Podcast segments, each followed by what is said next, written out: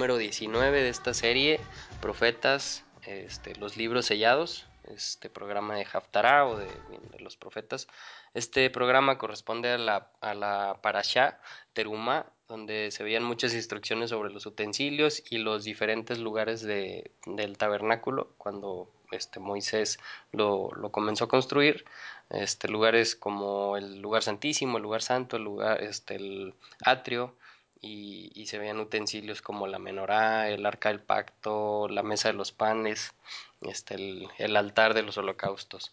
Entonces, en esta porción de los profetas que corresponde a, esa porción de la Torah, pues vamos a ver este, cómo Salomón ya está en, comenzando y en plena construcción del templo, ¿no? El templo que le dejó este, como como herencia o como trabajo David su padre, este, construirlo.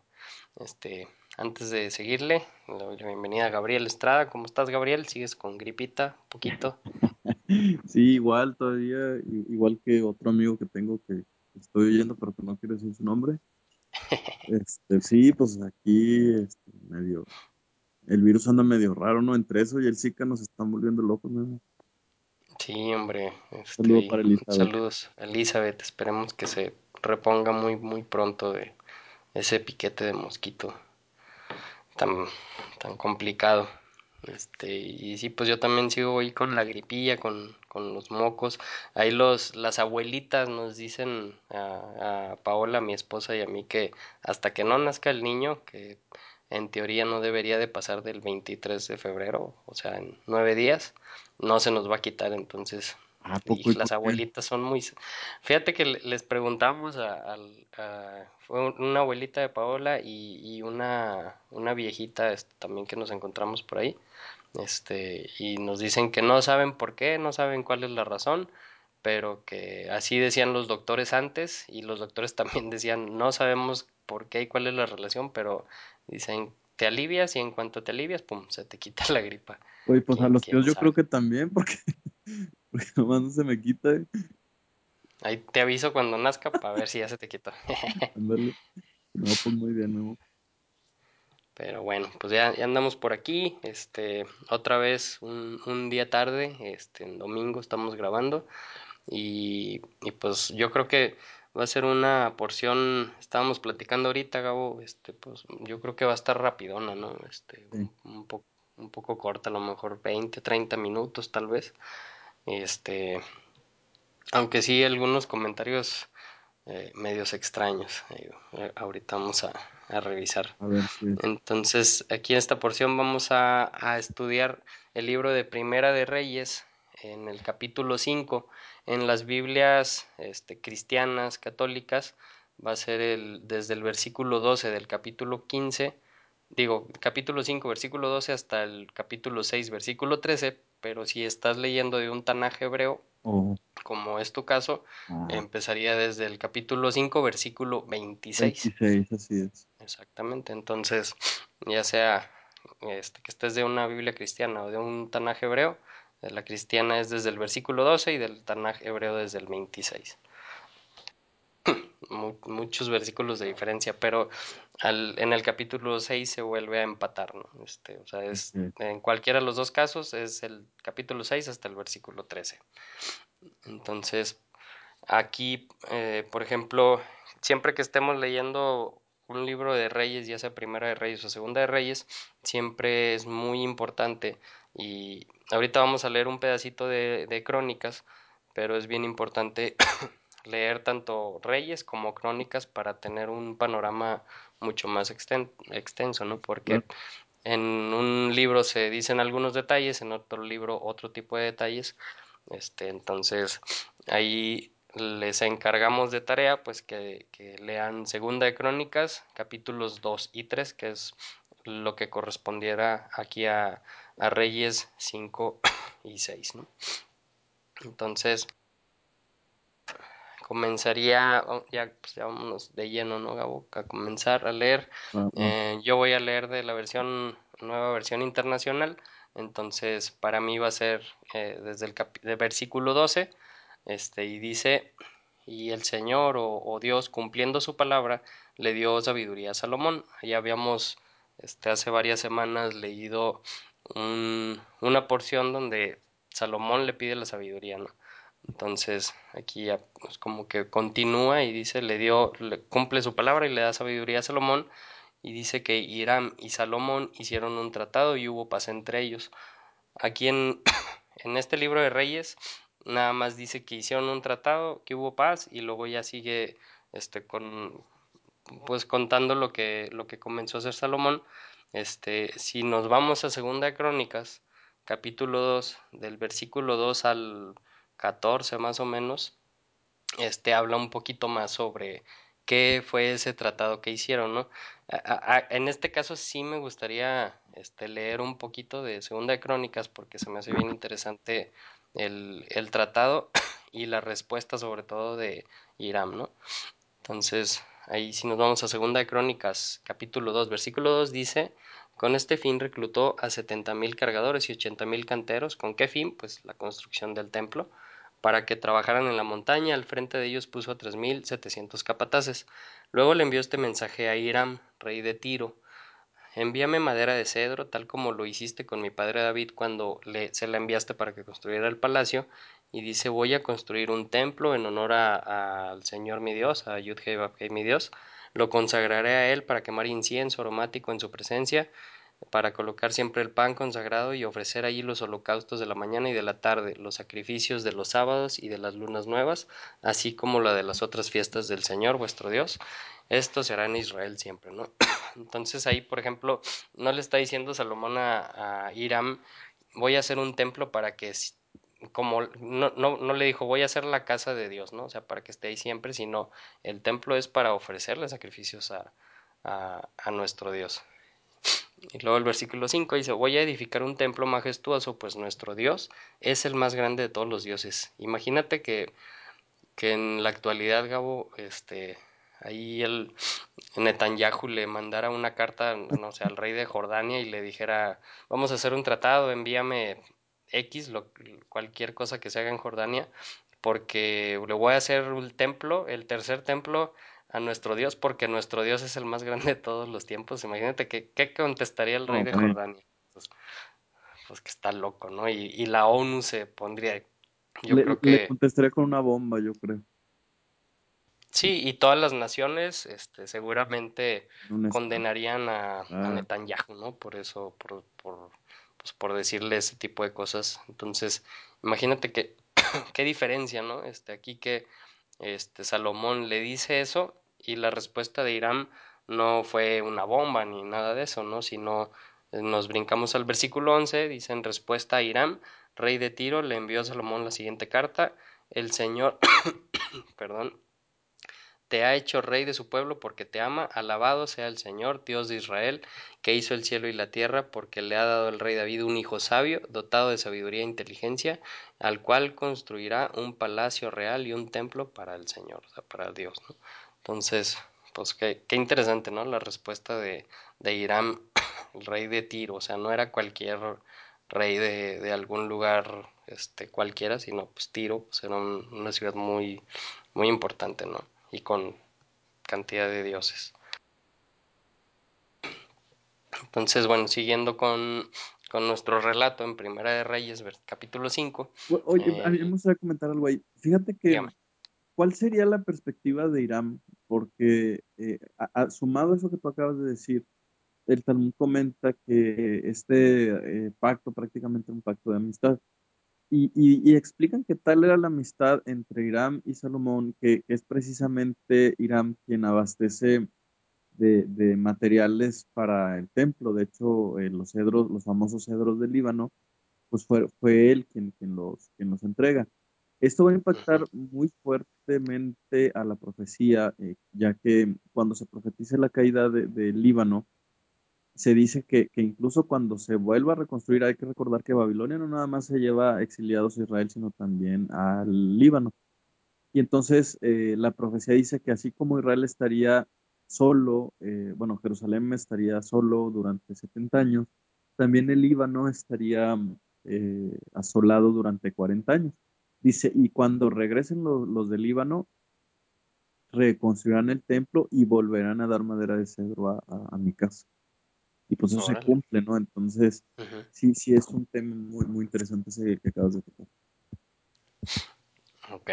Entonces, bueno, eh, capítulo 5, versículo 13 para las Biblias cristianas, vein- sería el 27, Gabo, para Sí, el. Tanaj hebreo. Dice, el rey Salomón impuso trabajo forzado y reclutó a 30.000 obreros de todo Israel. O sea, lo mismo que dijo allá en Crónicas. Y dice que los envió al Líbano en revelos, re- ah, relevos de 10.000 al mes, de modo que pasaban un mes en el Líbano y dos meses en su casa. Y dice que la supervisión del trabajo forzado estaba a cargo de Adonirán. Este, ¿cómo, cómo, cómo ves eso? O sea, pues son como tipo impuestos, ¿no? Que le puso el, este, Salomón a- al pueblo.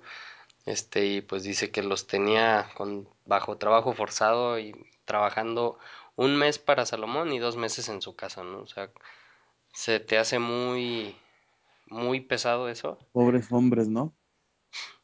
Ajá. No, o sea, y los derechos humanos, y pues hay que empezar a hacer manifestaciones, ¿no?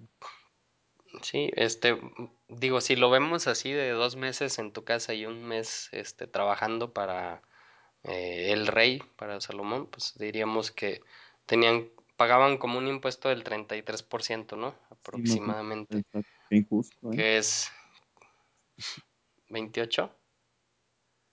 Qué injusto, dices. Sí, ¿no? Cualquiera diría, oye, ¿cómo es posible eso? Qué injusticia. Ajá.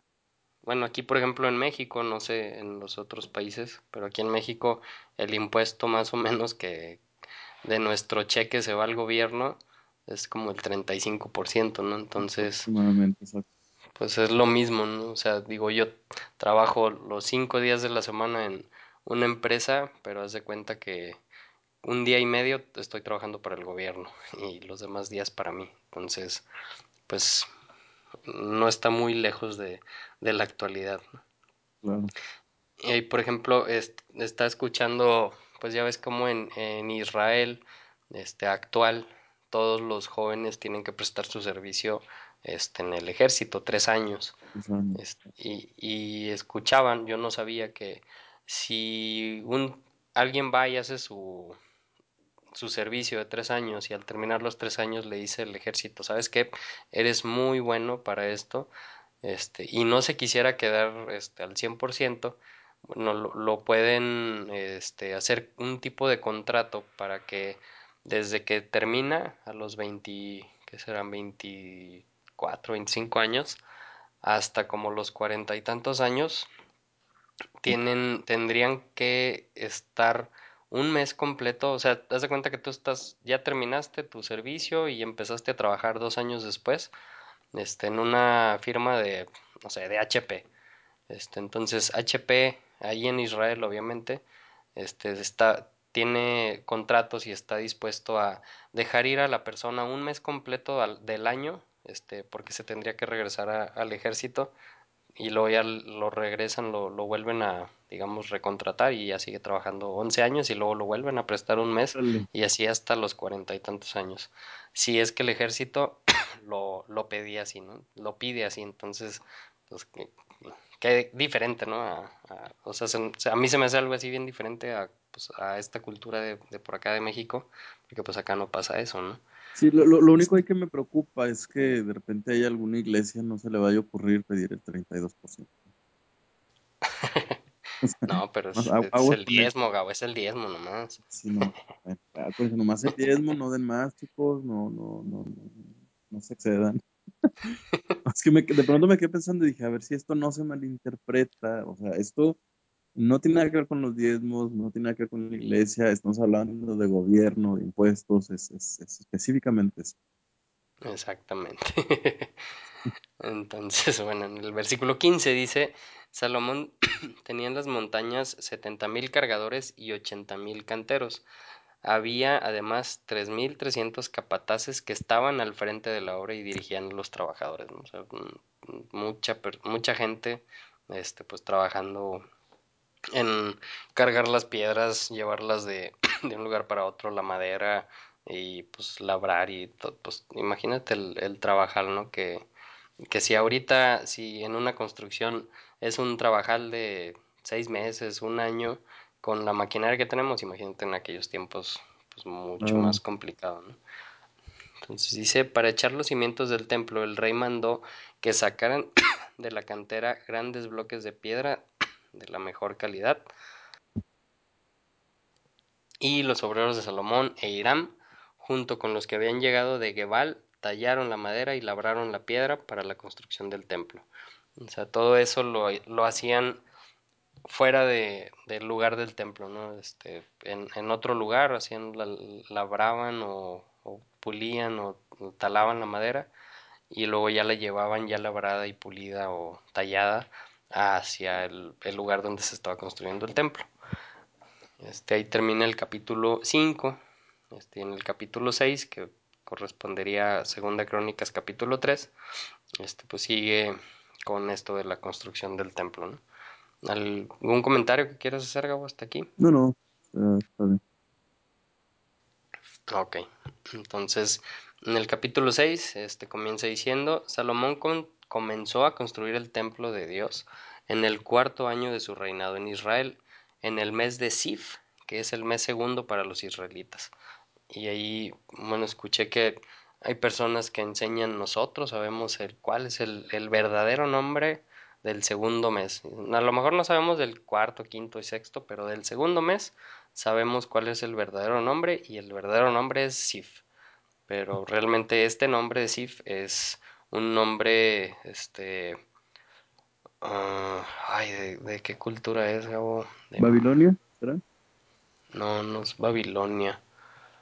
Ah, se me fue bien, bien feo. Bueno, es de otra cultura que es más o menos la cultura que estaba dominando, este, pero dice en el mes de Sif, ¿cómo dice en tu versión, Gabo?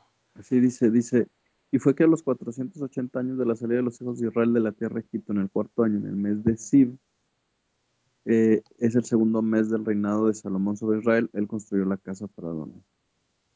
Ok, sí, eso.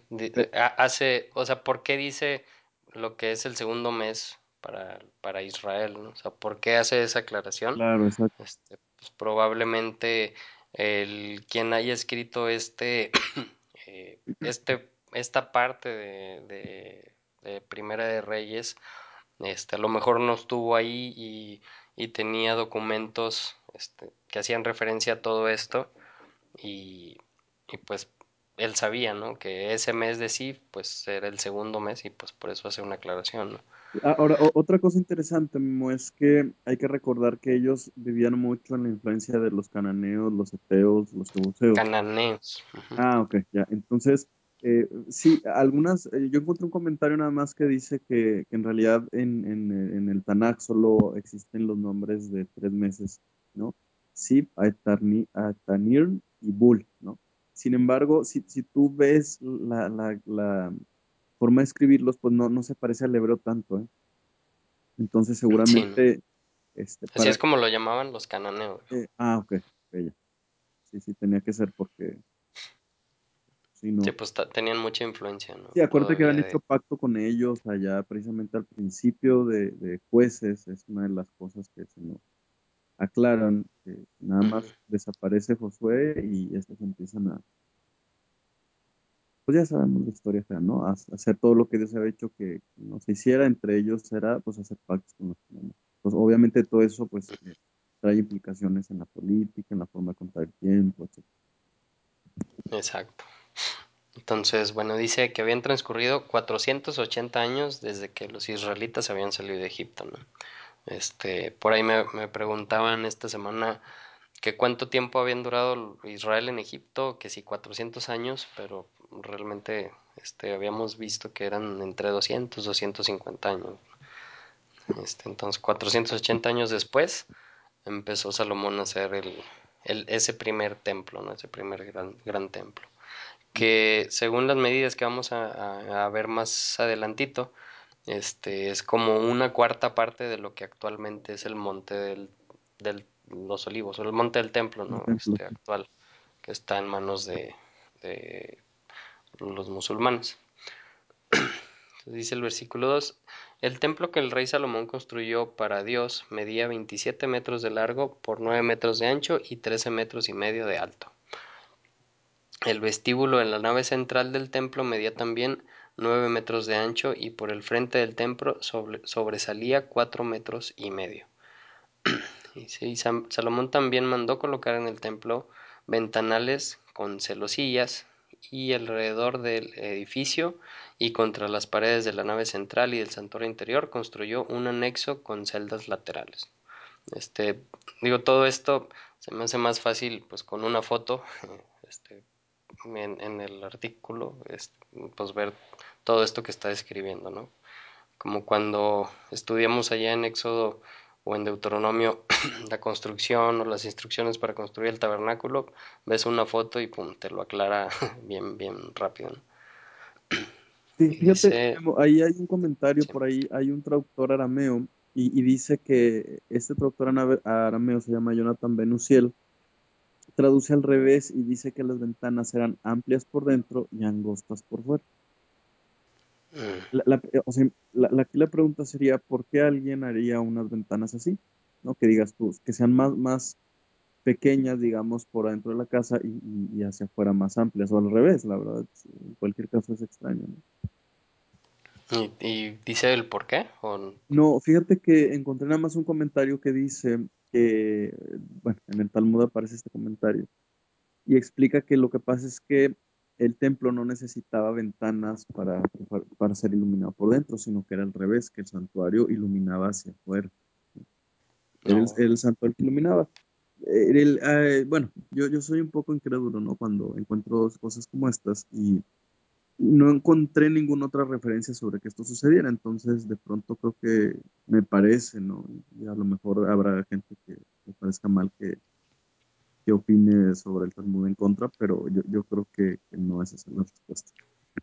Híjole, fíjate que ahorita en unos minutos traigo unos comentarios sobre el Talmud que, bueno, tienen que ahorita vemos. no con eso de las ventanas, este, pero... De no creerse eh, todo. Con, lo que decías ahorita, ¿no? De no creerse todo. Digo, cada quien, cada quien, este, mm, debe creer lo que según su corazón y su mente le diga. Este, pero bueno, ahorita llegamos ahí. El versículo 6 dice, el piso inferior del anexo medía 2 metros con 25 centímetros de ancho y el piso intermedio 2 metros con 70 centímetros y el piso más alto 3 metros con 15 centímetros. Y Salomón había mandado hacer salientes en el exterior del templo para que las vigas no se empotraran en la pared misma. Y ahí pues digo, también hay personas que pues con todas estas medidas y números empiezan a sacar muchas teologías. Este, no sé qué tan válidas sean o, no lo sean, este, pero yo no me quisiera meter en, todo eso ahorita. Eh, versículo 7. Dice, en la construcción del templo solo se emplearon piedras de cantera ya labradas, así que durante las obras no se oyó el ruido de martillos, ni de piquetas, ni de ninguna otra herramienta. Y me gustaría ver cómo dice este, tu, versión, versión. dice, y la casa al construirse fue hecha con piedras terminadas que habían sido trasladadas desde la cantera. Ni martillos, ni hachas, ni ninguna herramienta de hierro fue escuchada en la casa cuando fue construida. Lo que es el comentario. No sé si ¿Qué, comentario trae Hay, hay, un rabino que se llama Radak y dice que estas piedras eh, fueron talladas en la cantera al momento de su extracción. Pero él explica que como en Éxodo 20:22 dice que no se puede utilizar ninguna herramienta de hierro, el trabajo se hizo con un gusano llamado shamir, y este gusano eh, poseía la propiedad de cortar las piedras, pero no dice cómo. Entonces sí, e, e, es otro comentario muy extraño. Eh, de, hecho, ese es el, comentario que, que, también encontré que se me hizo muy raro. Este, como dices, este, pues eh, esa enseñanza rabínica utilizaba dice que se utilizaba ese gusano, shamir, para cortar las piedras que, que se las comían, este, que se supone que ese gusano, un gusano diminuto, tan delgado como, tan, tan chiquito como el cabello humano, comía las piedras y les daba la forma. Este, dice, de esta forma no utilizaban instrumentos metálicos Esto se enseña este, tanto en la Mishnah, Ética de los Padres, que enseña que este gusanito, el Shamir, fue creado el sexto día, ya casi casi al caer el sol, o sea, antes de, llegar al séptimo día en la creación. Este es lo que enseña la Mishnah, Ética de los Padres. Y en el Talmud babilónico, que fue escrito 500 años antes de, de la era común, en el Tratado de Quitín, en el 68A y 68B, este, indica que Salomón no sabía dónde encontrar a este, este gusano, este Shamir. Entonces que para poder encontrarlo va y habla con, este, ahí en el Talmud babilónico este, lo nombran como Ashmada, el príncipe de los demonios. Que después también lo, lo conocemos este, como Belcebú. Entonces imagínate a Salomón va con, con este, el príncipe de los demonios, este, que, que por cierto, este, también hay un, un este, ahí mandó Elizabeth un video documental sobre el, ay, ¿cómo se llama? El, el Testamento de Salomón, que es un libro, hay muchos datos este, que, que indica, apócrifo exactamente, que decía, este, y también, este, digo, por, por estos comentarios rabínicos, este, que Salomón controlaba los demonios por medio de un anillo que controlaba los demonios. Entonces, este Salomón tenía control sobre este príncipe de los demonios, este, y, e incluso de los ochenta y tantos mil trabajadores que tenía trabajando en la obra, varios de ellos eran demonios que los tenía controlados por el anillo. Entonces, o sea, perdón por la risa, pero fíjate todas las cosas que, que, salen, que, que, salen y, y, o sea, no es de un libro cualquiera, o sea, es del Talmud, Gabo. Entonces, qué, qué complicado se vuelve todo esto, ¿no? Entonces, va con, con este Ashmada, con el príncipe de los demonios, para ver dónde podía encontrar al gusano y este le indica que tenía que ir a buscarlo este, con un, un tipo de ave que vivía muy alto en las montañas, ¿no? Entonces, pues ya va, lo busca y pues empiezan a utilizar ese gusanito llamado Shamir. Este, hay alguna referencia, por ejemplo, en el Nuevo Testamento, este, en Mateo 9:34 este, y en Mateo 12:24, cuando los fariseos este, afirman, por ejemplo, en el 9:34 dice, pero los fariseos afirmaban hablando de Jesús, de Yeshua, este expulsa a los demonios por medio del príncipe de los demonios, ¿no? Está hablando de este mismo príncipe de los demonios. Y en el 12.24 dice también los fariseos, pero al oírlo los fariseos dijeron, este no expulsa a los demonios, sino por medio de Belcebú, príncipe de los demonios, ¿no? Entonces, todo esto, si está en el Talmud, Gabo, eh, pues, lo, el judaísmo de aquella época y el judaísmo actual si está en el Talmud, pues es, es válido, ¿no? Entonces, por eso no se les hacía tan raro a los fariseos decir, ah, sí, pues Jesús este, hace todo eso por medio del príncipe de los demonios, ¿no? No que así lo estuviera haciendo este, Jesús o Yeshua, no, no, no estoy diciendo eso, sino que no era algo raro para ellos el, el hablar o o pensar ese tipo de cosas. ¿no? Claro, y desde ese punto de vista no es una ofensa lo que le están diciendo a Jesús, le están diciendo, ah, mira, y él está haciendo lo mismo que hacía Salomón. Pero, pero, pero, por la respuesta de Jesús, pues nos parece indicar que Jesús no nada más está diciendo que no lo está haciendo a través de Belcebú, como es evidente, sino también está diciéndonos que hace interpretaciones incorrectas. Sí, este, digo, a mí sí se me hace algo bien bien fuerte este, y bien interesante el ver este tipo de comentarios en el Talmud porque digo, vemos claramente en la Torah que mm, es una instrucción directa, ¿no? El que no te debes de ni de acercar a ese tipo de cosas, ¿no? Nada de hechicería, nada de los demonios, nada de eso. Entonces, ¿cómo es posible que ese Talmud, que normalmente se conoce como el Talmud babilónico porque fue escrito en Babilonia, donde había muchas influencias, este, pues, de otras culturas. Pues... Claro, ahora, hay que recordar otra cosa, Memo, y, a lo mejor me voy a salir un poquito del tema, pero creo que va muy de la mano con este tema de, de, estas fábulas que aparecen en el Talmud, ¿no? Eh, cuando estudiamos la Torah ya vimos en varias ocasiones comentarios como este, ¿no? Por ejemplo, eh, eh, allá en, en, la parashá sobre eh, el arca de Noé también comentábamos que el Talmud, o no sé si lo comenté aquí o en alguna otra clase, eh, explica el Talmud que hubo un príncipe llamado Og, ¿no? no sé si lo recuerdas, y dice que era muy fuerte, muy poderoso, que, que incluso quería destruir Israel y entonces él cargó una montaña, ¿no? y entonces eh, está, o sea, literalmente una montaña. Y entonces esta montaña la iba a, a aventar sobre, sobre Israel para que Israel muriera. Pero entonces las hormigas que vivían en la montaña, eh, pues al ver esto y, y, tener misericordia de Israel, cavaron rápidamente agujeros hacia el otro lado para desmoronar la, la, tierra. Y entonces se, empezó a sacudir eh, este Og y entonces le crecieron unos dientes como de vampiro. O sea, eh, es una fábula muy rara, pero a mí lo que me gustaría que, que nos enfocáramos es, a ver, vampiros, o sea, colmillos de vampiros en, en, la época de Noé. O sea, ¿quién hablaría de esto si estas son historias más bien modernas?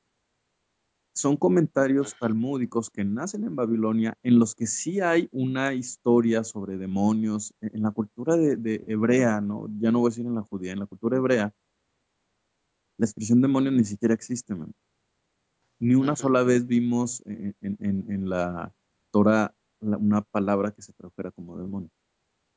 ¿De dónde salen todas esas historias? Si nos vamos más para atrás, allá en Génesis, ¿no? El, el famoso tema de la, de la primer mujer de Adán, que no era Eva, ¿no? Este, también encontramos una historia bien extraña, ¿no? Donde dice que esta mujer no quería tener relaciones con Adán, Que no se a quería someter, ¿no? Exacto, entonces, pues ella se convierte en, en, en la Lit. serpiente y en Lilith, ¿no? Y entonces ella vuela hacia un lugar que tiene mucho que ver con eso que tú acabas de decir, por eso me acordé les salen alas de águila y entonces esconden una cueva y entonces empieza a incubar huevos y de ahí salen los demonios. O sea, uno dice, a ver, este, eh, gente voladora que pone huevos, eso me suena mucho a Babilonia, ¿eh?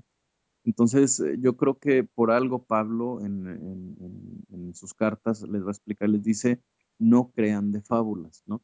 Y obviamente, a mí me gustaría, al mismo tiempo que identificamos que, que, no todo hay que creerlo del Talmud, sobre todo en, en, lo que tiene que ver con estas fábulas, también a mí me gustaría aclarar que a veces tampoco hay que irse al otro extremo y decir, porque lo escucho mucha gente que estudia la Biblia, que estudia la Torah, dice, no, yo del Talmud no creo nada.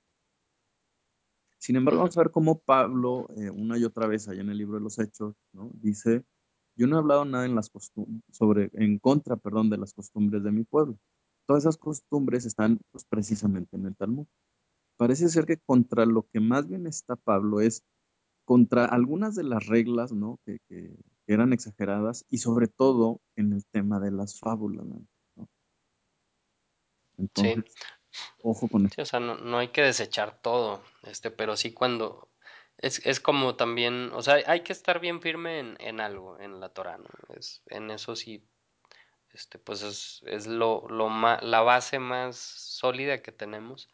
Entonces también cuando, por ejemplo, hay personas que empiezan a estudiar Torah y de repente empiezan a, a ver cosas, este, como estas o, o libros que hablan de, de este otro, de otros tipos de tema o, o la cábala, por ejemplo, si no tienes bien firme la Torah, este, es bien fácil perderte, ¿no? Porque pues vas a ver estas cosas y vas a decir, ay, no, entonces sí había otra mujer antes de Eva y, es la madre de todos los demonios y te empiezas a, a avionar bien gacho y te vas y te pierdes, ¿no?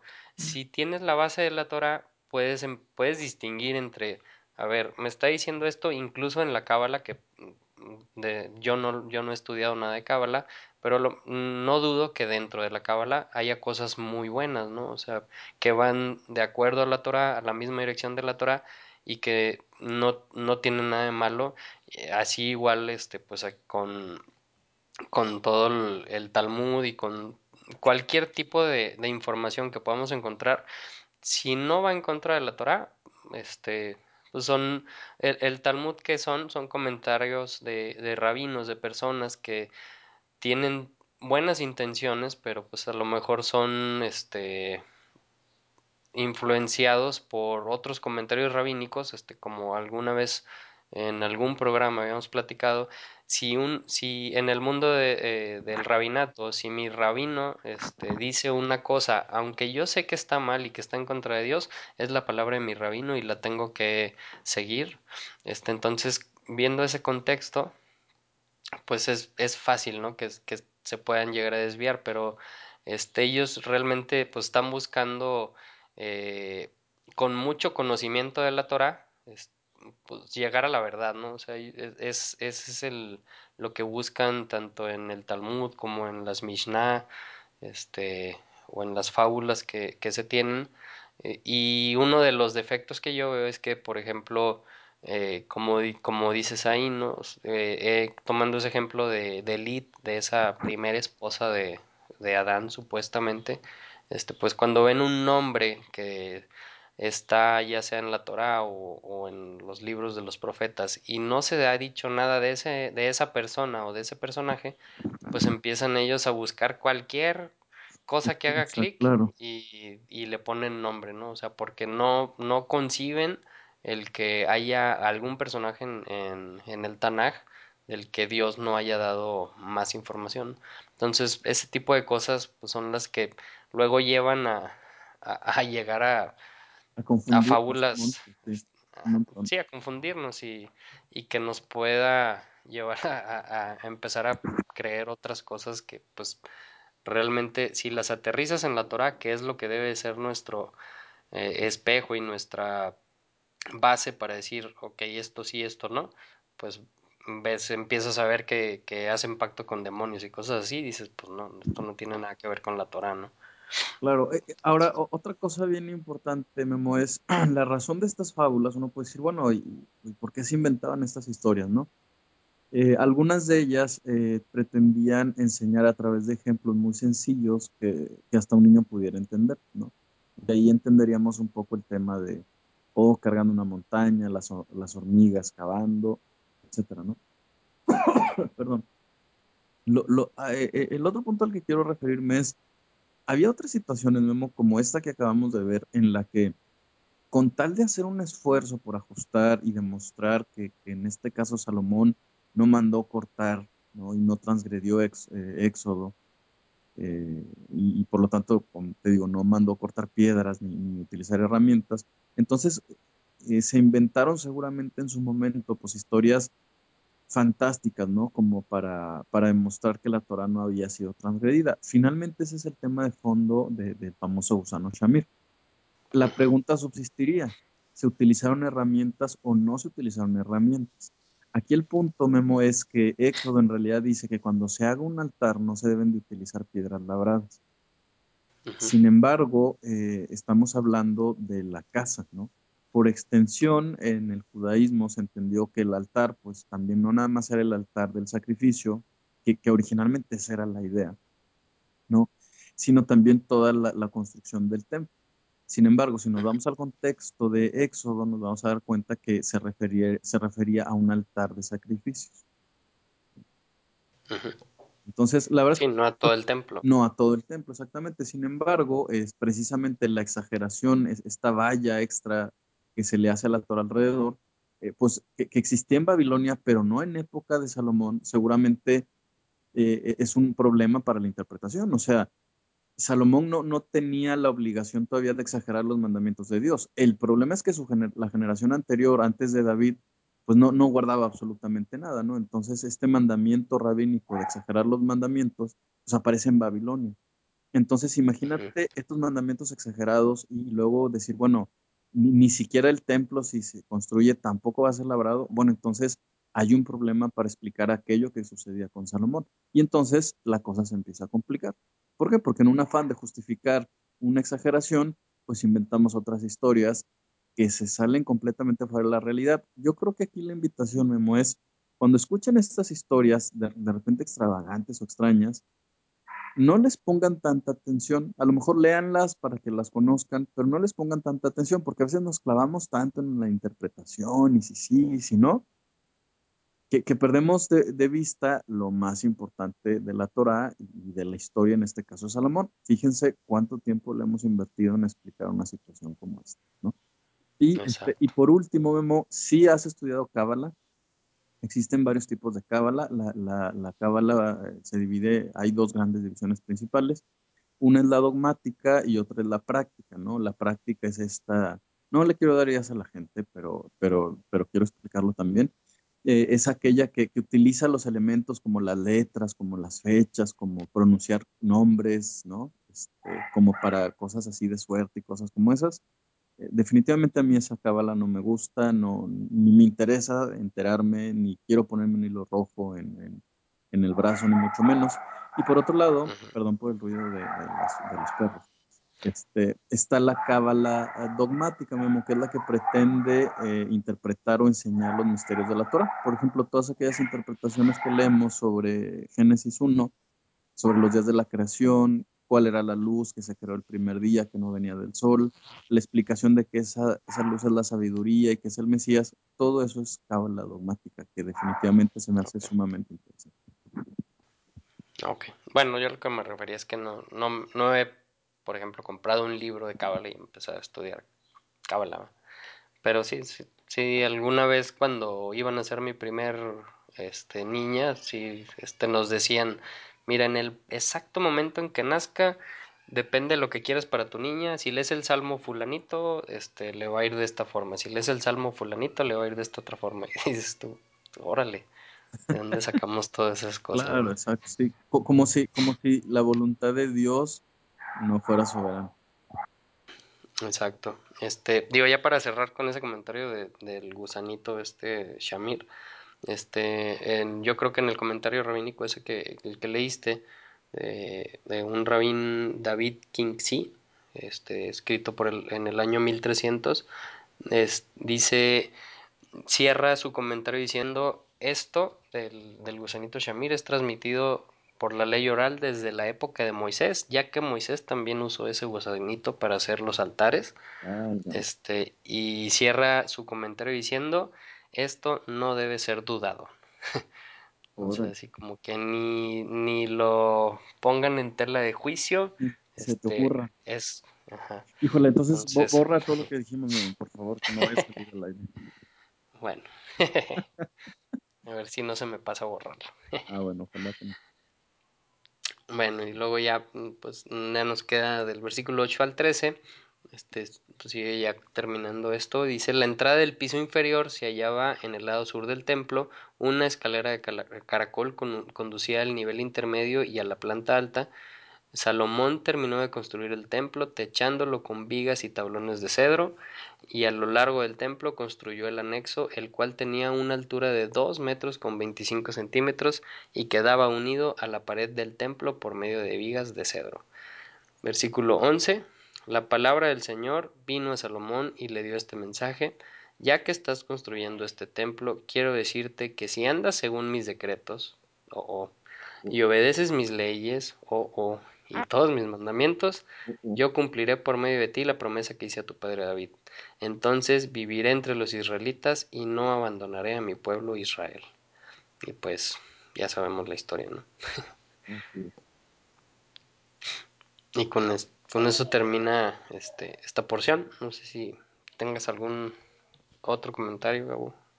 Eh, no, no, en realidad creo que, que, que esos últimos tres versículos eh, hablan por sí solos. Hablan por sí solitos, exacto. Muy bien. Bueno, entonces pues nos despedimos. Este, esperamos que, que, les haya servido de algo este estudio. Fue, fue pues realmente cortito. Este, y, y pues hay los comentarios extraños, ¿no?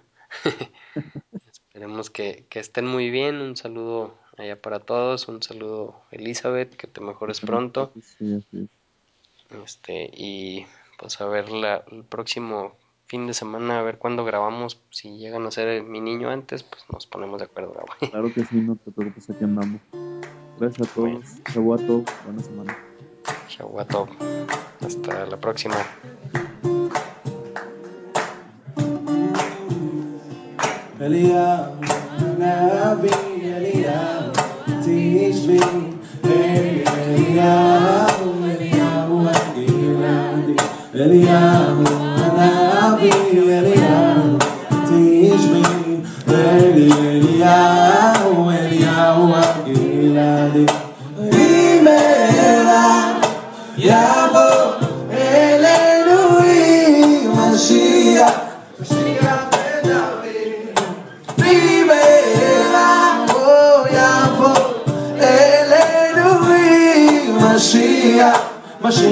and I will be.